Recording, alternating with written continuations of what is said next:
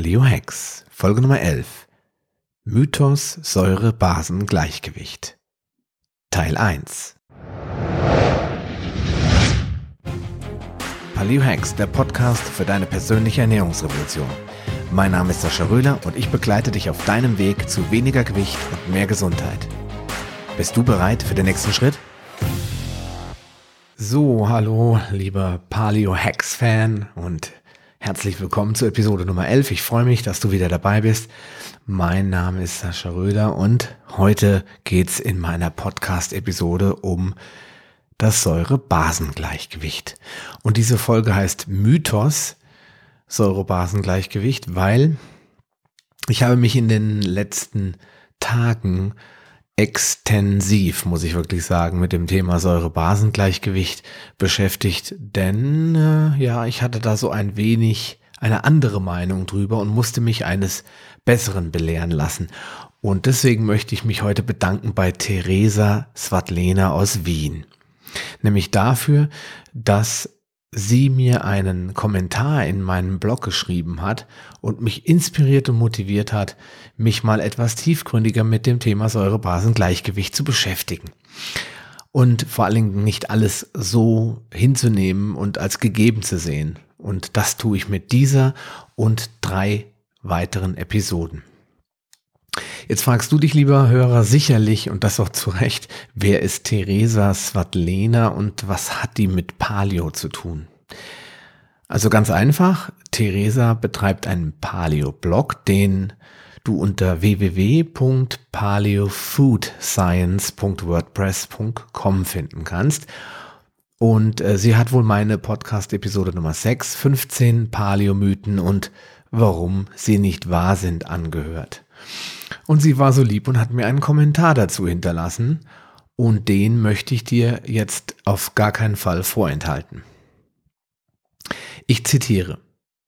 Vom wissenschaftlichen Standpunkt her gibt es keine basischen oder sauren Lebensmittel, die einen wesentlichen Einfluss auf die Gesundheit hätten.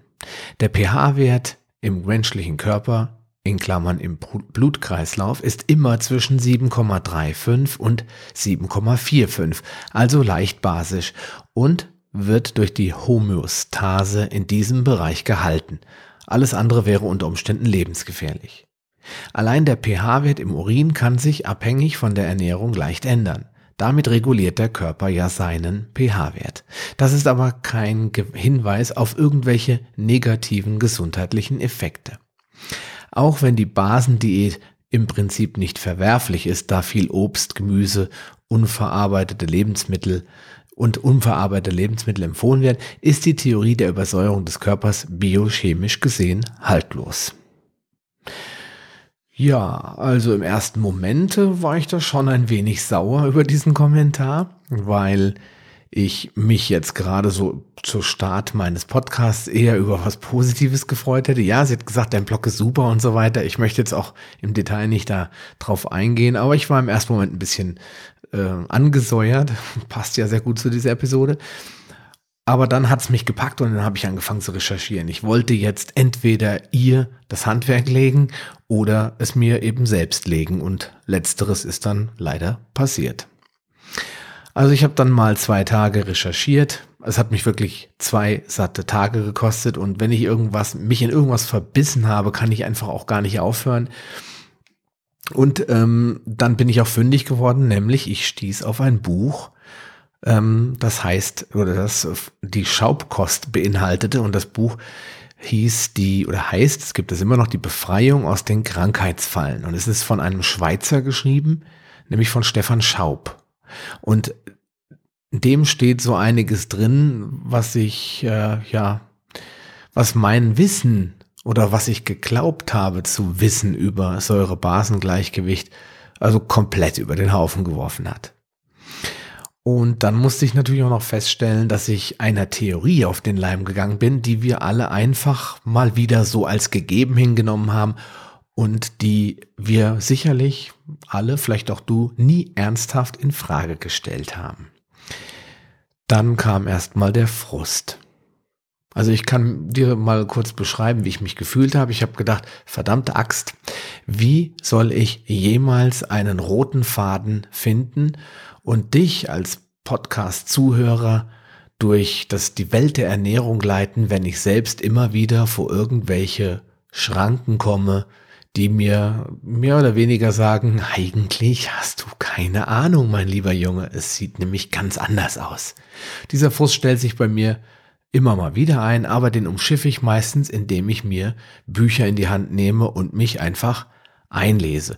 Und ähm, ein gutes Schiff äh, fährt ja auch nicht mit Autopilot, sondern es braucht einen Steuermann, also einen, der das Ruder auch mal rumreißt und sagt, okay, ich muss eingestehen, das war der falsche Kurs. Wir gehen in Richtung Backbord und dann einfach weiter in eine andere Richtung fahren.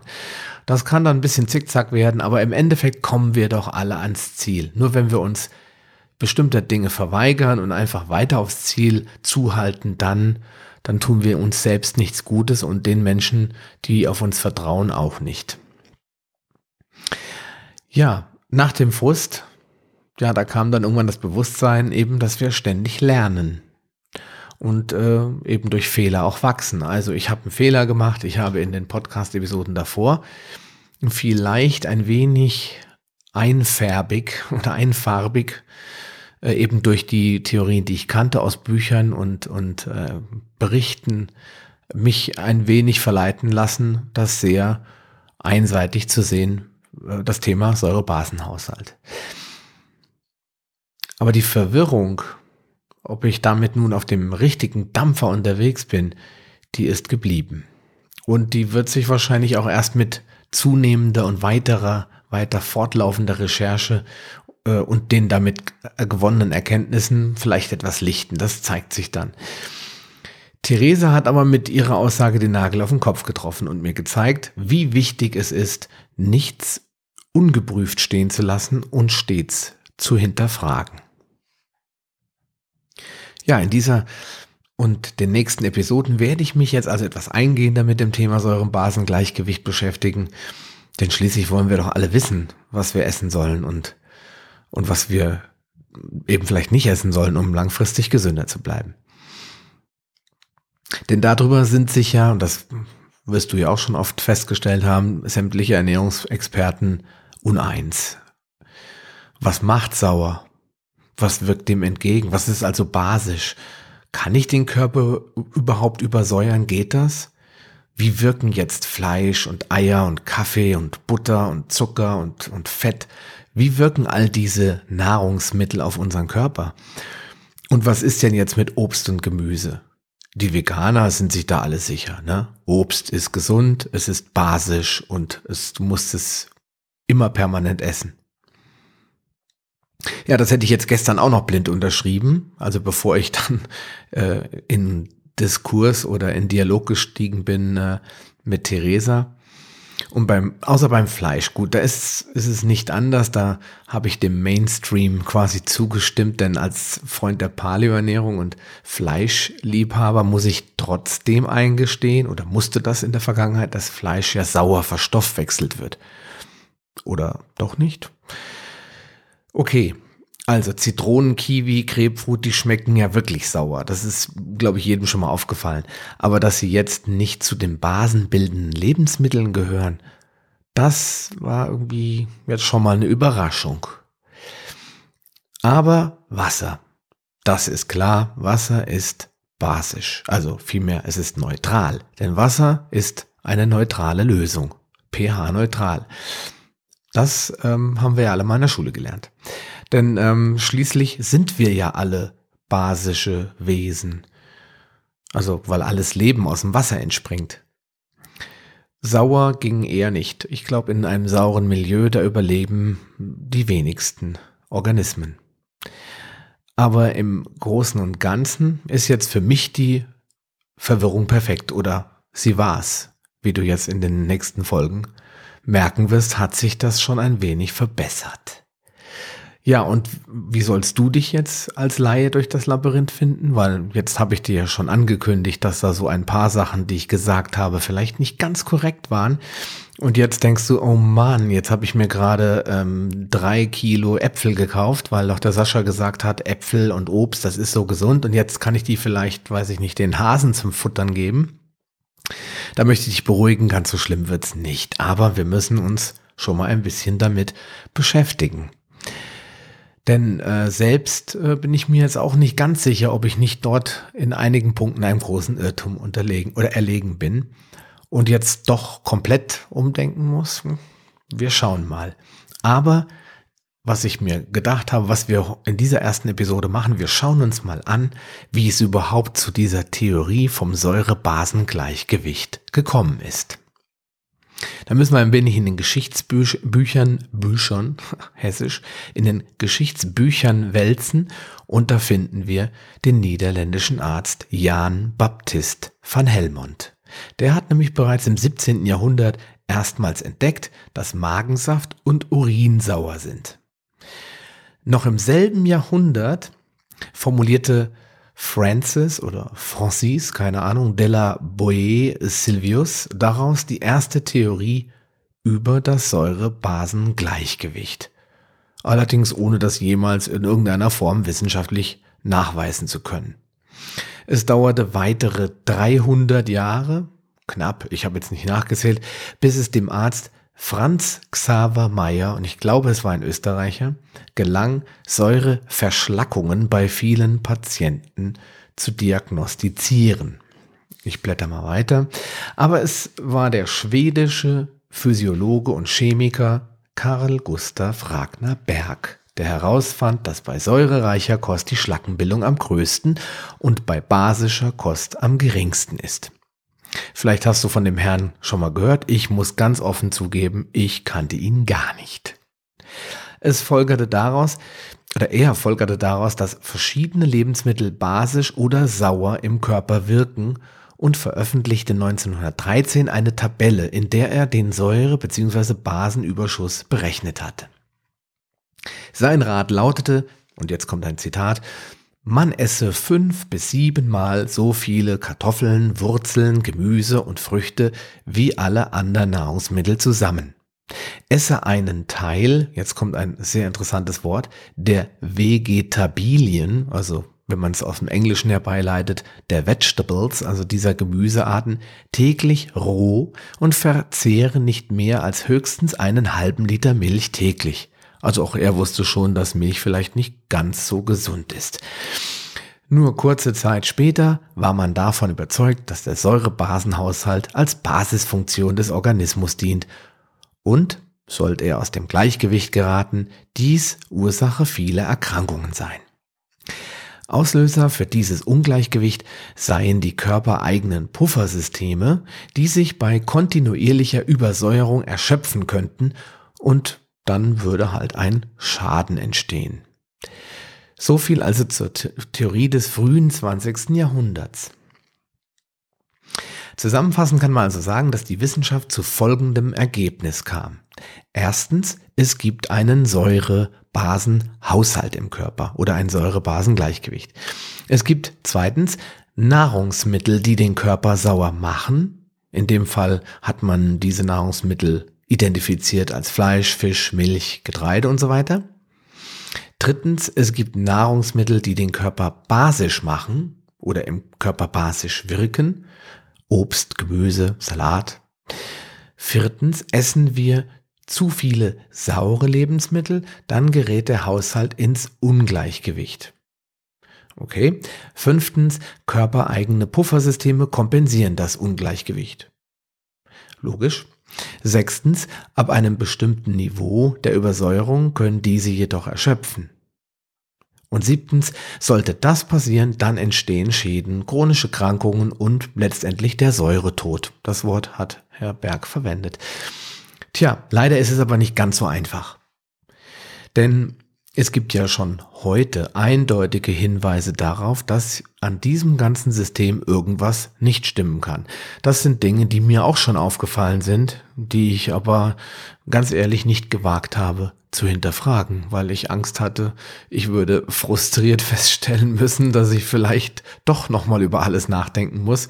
Jetzt hat's mir die Therese abgenommen, indem sie mich damit konfrontiert hat. Denn es gibt ja so ein paar Menschen, die auf der Welt gelebt haben, ja, also unsere Paleos, die wissen, wovon ich rede, aber es gibt auch jede Menge Menschen, die immer noch auf der Welt leben, auf die das dann wohl offensichtlich nicht zutrifft. Und das sind zum Beispiel die Inuit. Diese leben ja vorwiegend in, in diesen Polarkreisen, hätte ich jetzt beinahe gesagt, in diesen sehr nördlichen, kalten Regionen, zum Beispiel Kanada und Alaska. Und die ernähren sich fast ausschließlich von Fisch und Robbenfleisch, mit Ausnahme von ein paar Beeren und ein wenig Moos, das sie wirklich aus den Mägen ihrer Jagdbeute fischen und essen. Hm, bon Appetit. Die Ureinwohner der russischen Halbinsel Kamtschatka zählen auch dazu. Das sind die Koryaken oder die Ewenen. Muss man nicht unbedingt kennen, wenn man nicht gerade Anthropologe ist. Die Ureinwohner Afrikas, die kennen wir, die Maasai. Aber auch ein Volk namens Samburu. Dann die Ureinwohner Nordskandinaviens. Da gibt es zum Beispiel die Lappen oder die Samen. Ja, die alle ernähren sich eigentlich immens fleischlastig und die verzehren wenig pflanzliche Nahrung. Das liegt vielleicht auch daran, dass in den Regionen, wo sie leben, Pflanzen nicht im Überfluss gedeihen und sie vielleicht nicht genug Geld haben, sich das im Supermarkt zu kaufen. Würde man jetzt dieser Theorie von Ragnar Berg zu 100 Prozent vertrauen, und das tun erschreckend viele, ich gehörte ja ebenfalls dazu, bis vor zwei Tagen, dann müssten diese Völker ja permanent übersäuert sein und natürlich dementsprechend chronisch krank. Aber das Gegenteil ist der Fall. Weil wenn man sich die mal anschaut, und da haben sich schon viele Forscher mit beschäftigt, unter anderem auch ein schwedischer Forscher, der Stefansson hieß, ähm, der hat sich damals sogar mehrere, ich meine Jahre sogar, bei den äh, Inuit aufgehalten. Und er hat festgestellt, dass die kerngesund sind, dass denen moderne Zivilisationskrankheiten völlig unbekannt sind und dass sie auch weniger Geburtskomplikationen haben und, und Dinge, die wir heute als alltäglich ansehen, wo wir nicht mal sagen, das ist eine Krankheit, das, die ist, das Volk lebt so ursprünglich und natürlich, dass er wirklich wundersamerweise keine Probleme feststellen konnte. Und das, obwohl sie nur von morgens bis abends Fleisch essen.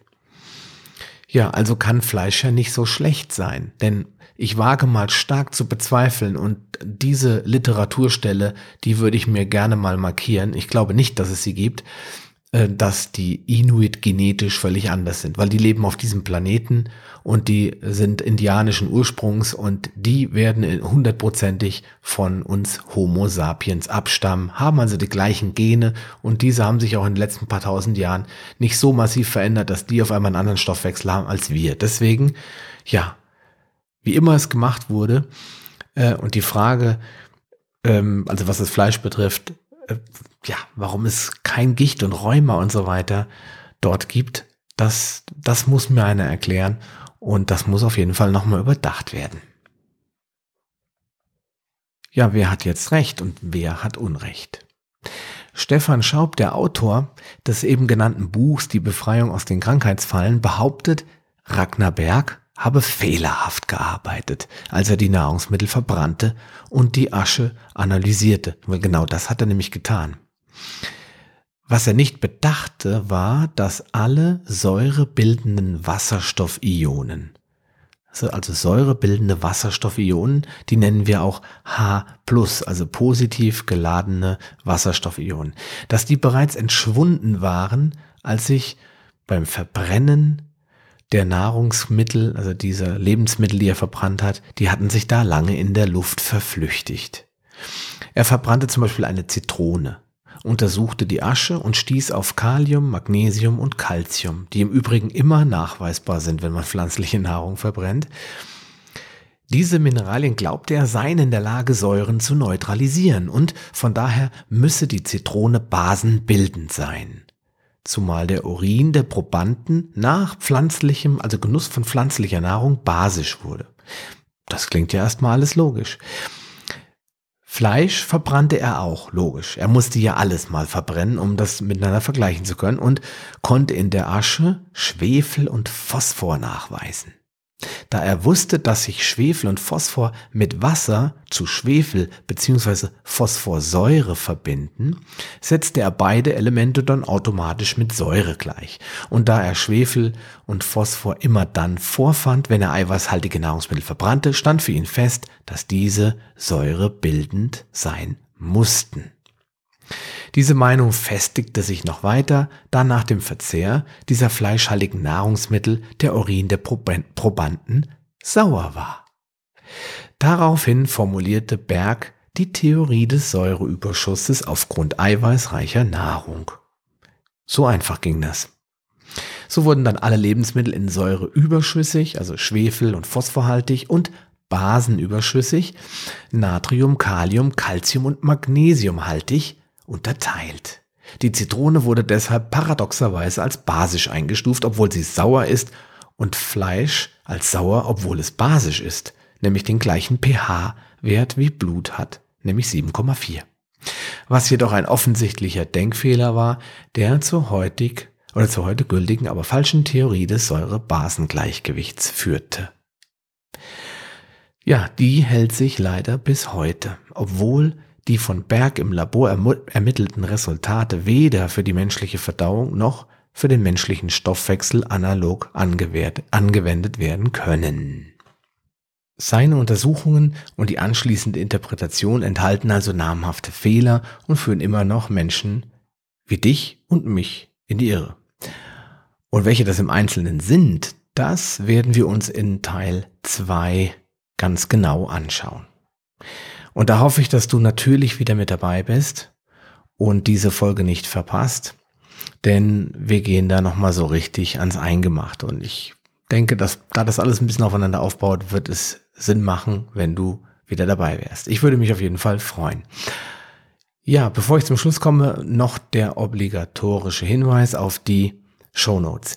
Dort befinden sich die meisten Links oder alle Links, die heute relevant waren, weiterführende Informationen, nur kurze Zusammenfassung, aber auch nochmal was Spezielles, denn ich möchte hinweisen auf einen, auf einen Blog und auf eine Webseite von einem Herrn mit dem Namen Josef Stocker. Der hat mir nämlich sehr geholfen, vielmehr er nicht persönlich, sondern seine Seite und seine Inhalte bei der Erstellung dieses Podcasts. Er hat eine Seite aufgebaut, die voll gestopft quasi ist mit vielen Informationen über die Paleo-Ernährung, über Fructose, über ähm, Stoffwechseltypen, aber eben auch über dieses explizite Thema, über den Säurebasenhaushalt oder über diese Theorie von Säuren und Basen. Dort kommentiert er und beschäftigt sich sehr stark mit dem Buch von Stefan Schaub, die Befreiung aus den Krankheitsfallen und ähm, es ist wirklich einiges an Informationen dort vorhanden, die mir, wie schon gesagt, sehr geholfen haben. Ich schätze, du wirst dort auch viel finden. Wenn du dich weiter vertiefen willst in dem Thema, empfehle ich dir, schau dir die Seite von Josef Stocker an. Du findest den Link in den Show Notes und ähm, ich denke, es wird auf jeden Fall für dich spannend sein, was der Herr dort alles rausgearbeitet hat. Ansonsten möchte ich mich von dir verabschieden, dir fürs Kommen und dabei bleiben und zuhören bedanken. Ich wünsche dir einen schönen Tag, bleib wie immer gesund, wir hören uns bald wieder, bis zum nächsten Mal, ciao, dein Sascha Röhler. Schön, dass du dran geblieben bist. Auf paleohacks.com findest du weitere nützliche Informationen, die dir helfen, deine Ziele zu erreichen. Zum Beispiel Rezepte, Buchtipps und vieles mehr. Wenn dir dieser Podcast gefallen hat und du etwas für dich mitnehmen konntest, dann erzähle deinen Freunden davon und leite ihnen den Link zum Podcast weiter. Ich freue mich, dich bei einer der nächsten Folgen wieder begrüßen zu dürfen und wünsche dir viel Erfolg bei der Umsetzung deiner persönlichen Ziele. Bleib gesund, dein Sascha Röhler.